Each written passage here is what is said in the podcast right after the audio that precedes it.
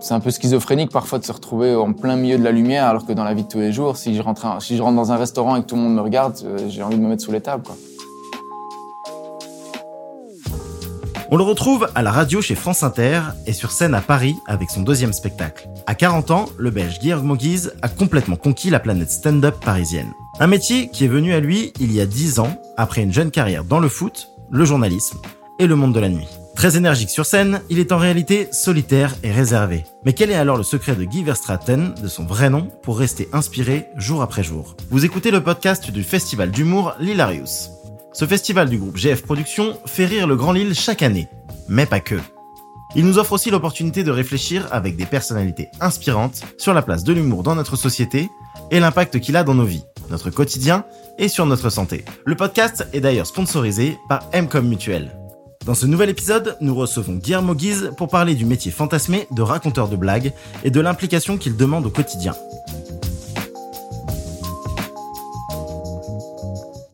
Il y a autant de vie d'humoriste que d'humoriste. Métier solitaire et pourtant constamment entouré, il demande une abnégation sans égale. Fait de haut et de bas, de bide et de jouissance, d'amis qui peuvent être des inspirations comme des concurrents. Cependant, une constante persiste. Il faut faire rire.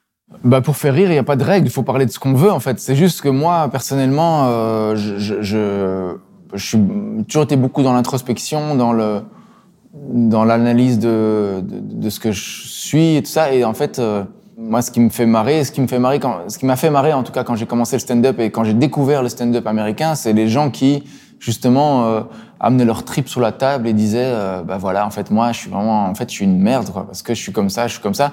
Et qui n'avaient pas peur de dire bah j'ai des défauts j'ai des failles euh, euh, et en fait je trouve que ça agit en miroir quoi plutôt que prendre une tête de turc et se moquer de quelqu'un en disant mais vous avez vu comment il est c'est nul il est nul il est pourri bah dire en fait non le mec qui est pourri qui est nul en fait c'est c'est moi mais j'arrive à avoir un, du recul sur ce que je suis et, et je, je, vous en fais part et, et essayer, de vous y retrouver, quoi. Essayer de vous identifier à ce que je suis. Et en général, j'ai l'impression que on a quand même en nous toujours une part de d'original, mais on a une part d'universel aussi, en fait. Et mon sentiment, c'est qu'en étant le plus sincère possible, on, on parle à plein de monde parce que beaucoup de gens vivent les mêmes. En fait, on vit quand même sensiblement souvent les mêmes choses, tous, quoi.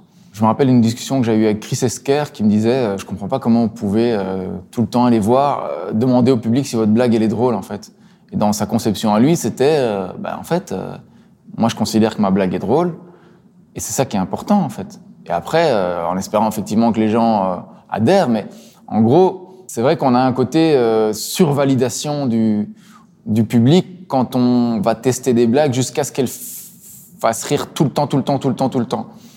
Et je crois qu'il faut trouver un bon équilibre aussi entre euh, ce qui nous fait rire nous, ce qu'on trouve nous marrant et ce qui fait rire les gens. Parce que parfois, c'est pas toujours en adéquation. En fait, il y a des blagues, moi, parfois, il y a des blagues qui font rire vraiment les gens très fort et je me dis, mais ça, c'était pas, c'est pas ma blague préférée du tout de ce que je fais, quoi. Je me dis, bon, bah, je l'enlève ou parfois je la garde et c'est parfois une facilité, en fait. Parce que c'est pas la blague qui, toi, te plaît le plus, mais tu vois que ça fait péter de rire les gens. Et parfois, tu en as besoin parce que derrière, tu vas faire une blague qui, toi, te plaît plus et qui plaît moins aux gens, mais dans l'agglomérat, ça va faire quelque chose de rigolo. Et parfois, euh, la blague que toi tu trouves marrant, c'est juste qu'il faut, il faut la faire progresser jusqu'à bien l'expliquer aux gens, quoi. Que tout le monde ait dans la tête les, les, éléments nécessaires pour comprendre pourquoi ce que tu vas dire après c'est marrant, quoi. Métier d'autodidacte, l'humour a longtemps été un art de feeling. Il faut vivre, écrire et tester. Encore et encore. Mais avec la multiplication des nouveaux humoristes, le métier vient à se professionnaliser. Depuis peu, s'est ouvert l'école d'humour et des arséniques à Paris. Une école théorique ouverte à tous et dédiée à l'apprentissage des techniques d'humour. Mais peut-on apprendre à faire rire ou est-ce une compétence innée? Chacun euh, trouve son chemin comme il peut en fait quelque part dans la mesure où forcément j'imagine que si on passe par c'est comme c'est comme quand on va au cours Florent par exemple ou qu'on prend des cours euh, je sais pas moi à l'académie ou que sais-je ou au conservatoire j'imagine que forcément ça donne une base euh, théorique, ça donne une base de travail, ça donne une méthode et tout ça qui, qui, sont intéressantes et qui permettent effectivement à certains de trouver leur voie comme ça. Mais il y en a d'autres qui arrivent et qui sont castés dans la rue et qui tout d'un coup euh, crèvent l'écran parce qu'ils sont euh, naturels dans, dans l'exercice. Et ben, je crois que c'est assez, assez similaire en humour.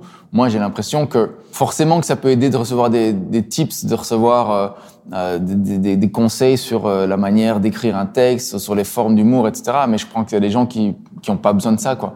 Qu'il y a des gens qui, qui disent, moi, je, je, me considère comme marrant, j'ai l'impression de bien écrire, j'entends, j'ai gobé euh, plein de spectacles d'humour et, et d'humoristes que j'aime bien, et maintenant, je vais me lancer moi, je fais mes textes, j'y vais, je prends une raclée, puis après la fois suivante, ça va mieux, puis la fois suivante, ça va mieux. Il y a des générations entières d'humoristes qui ont réussi à percer sans formation d'humoriste, quoi. Mais en contrepartie, par exemple, il y a un, des boss euh, de l'humour actuel qui est Roman Fressinet, par exemple. Bah, lui, il a fait une formation au Québec euh, de l'école de l'humour et euh, on peut pas dire que ça lui, lui réussit pas, quoi. Moi, l'exercice en soi me m'attire pas spécialement en termes de, de, de, transmission comme ça. Je préfère faire des discussions plutôt que de dire alors une blague, ça se construit comme ça. Moi, j'en sais rien.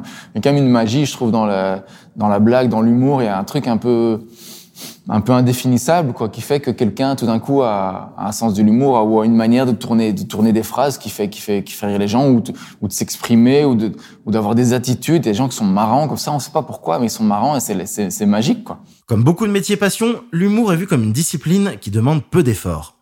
Quelle est la part entre le travail et la passion? À la fois c'est un travail et à la fois c'est euh, une, passion quelque part. Mais euh, moi, je, moi je sais que je dois beaucoup travailler. Par exemple, je pense qu'il y a des humoristes qui sont peut-être plus naturellement doués et qui sont peut-être plus comment dire, euh, qui ont un talent plus immédiat, on va dire, et qui doivent pas forcément travailler. Mais là où moi je vais mettre 10, 15, 20 scènes à, trouver la blague sous sa forme définitive, il y a peut-être des humoristes qui très rapidement, après deux, trois fois, peuvent la trouver. Donc moi, je, moi en tout cas, je sais que c'est beaucoup, c'est, beaucoup de boulot, c'est beaucoup d'écriture et beaucoup de, de rodage, beaucoup d'essais, beaucoup de, d'essais erreurs, essais erreurs, essais erreurs. Euh, travailler, retravailler, réécrire, réécrire. Ça. Moi, j'ai besoin, moi, j'ai besoin de ça, en tout cas, pour pouvoir euh, être efficace euh, sur scène. Mais a, je pense, des humoristes qui ont besoin de moins de travail que moi, et tant mieux pour eux.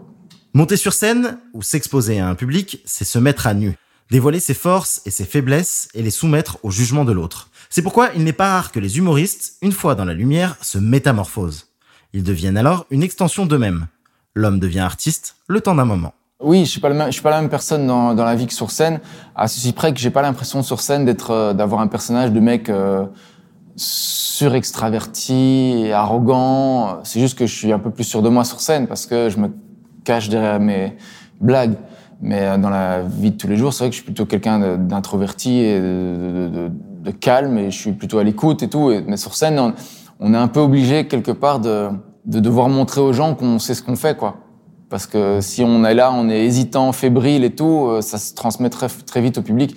Donc il faut quand même avoir une espèce d'assurance pour dire bon, ok, quoi qu'il se passe, tout va bien, je vous prends en charge, je vais vous faire marrer, quoi. C'est un truc comme ça. Mais c'est vrai que c'est un peu c'est un peu schizophrénique parfois de se retrouver en plein milieu de la lumière, alors que dans la vie de tous les jours, si je rentre, si je rentre dans un restaurant et que tout le monde me regarde, euh, j'ai envie de me mettre sous les tables. Quoi. De nos jours, le métier d'humoriste ne se joue plus seulement dans les théâtres. Beaucoup produisent du contenu pour les réseaux sociaux et d'autres font des chroniques chaque semaine.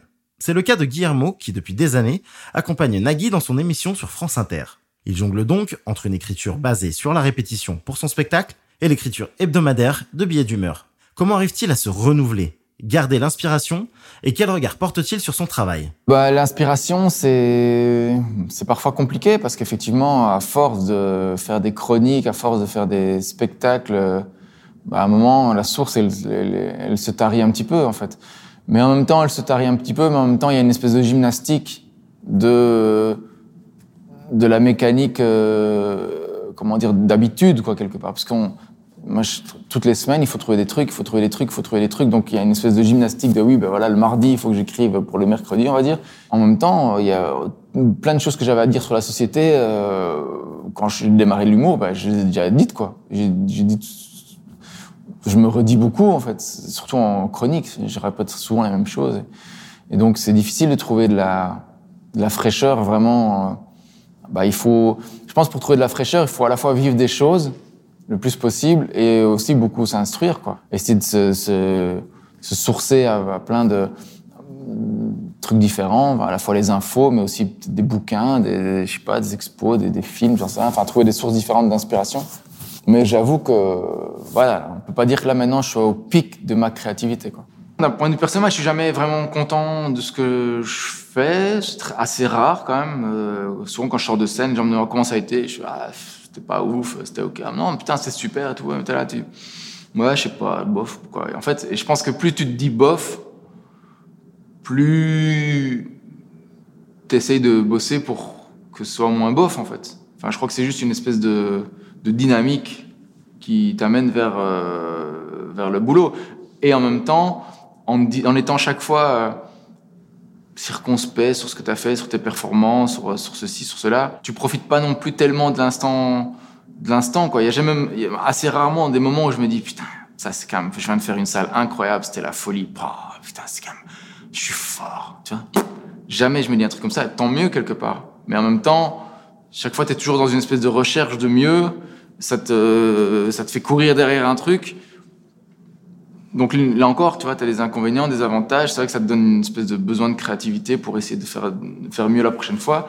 Et en même temps, t'es jamais vraiment apaisé non plus, quoi. Donc, euh, ouais, je sais pas. C'est une espèce de. Ça, c'est mon juste milieu, en tout cas.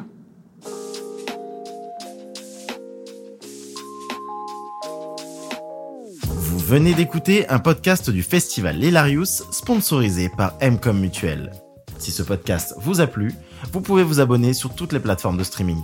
Et pour plus de contenu similaire et exclusif, suivez le festival Lilarius sur les pages Instagram et Facebook, et sur la chaîne YouTube de Lilarius. On vous dit à très vite et surtout, n'oubliez pas de rigoler, c'est bon pour la santé.